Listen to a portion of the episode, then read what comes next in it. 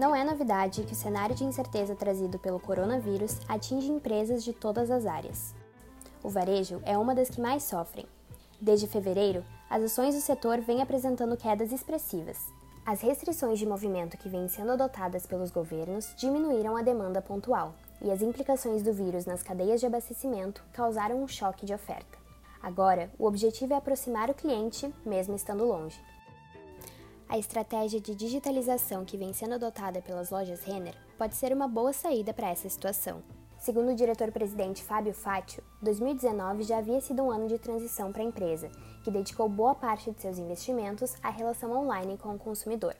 Além da sucessão do Galó e da minha chegada como CEO, trabalhamos também nas primeiras grandes entregas do ciclo digital, estruturados em três grandes frentes estratégicas que nos prepararam para a transformação da companhia. Nessa jornada, já tivemos evoluções e conquistas importantes que nos deixam confiantes de que, muito em breve, teremos a melhor operação Omni de moda no Brasil. A contabilização de mais de 2 milhões de downloads do aplicativo Renner em 2019 foi um fator impulsionante para direcionar a estratégia da empresa a essa nova fase. Hoje, a rede já conta com quatro diferentes formas de concluir pagamentos, três deles com forte influência digital. Além dos caixas, a venda móvel, caixas de self-checkout e o Pag Digital, que permite que o pagamento seja realizado pelo cliente através do aplicativo. Também foram instalados armários para coleta de pedidos feitos online, o que proporciona uma jornada autônoma ao cliente, desde a compra até o recebimento do item. Outra inovação foi a identificação de produtos por radiofrequência, que possibilitou o aumento das contagens de inventário e maior agilidade nos processos de reposição. Junto a tudo isso, melhorias na plataforma online, no aplicativo e a instalação de ferramentas de inteligência artificial fortaleceram a Renner para essa nova fase. Fátio conta ainda que, para 2020, o investimento total deve ser de 910 milhões de reais, com ações que pretendem alcançar metas de sustentabilidade e o total de 520 lojas em operação até 2025.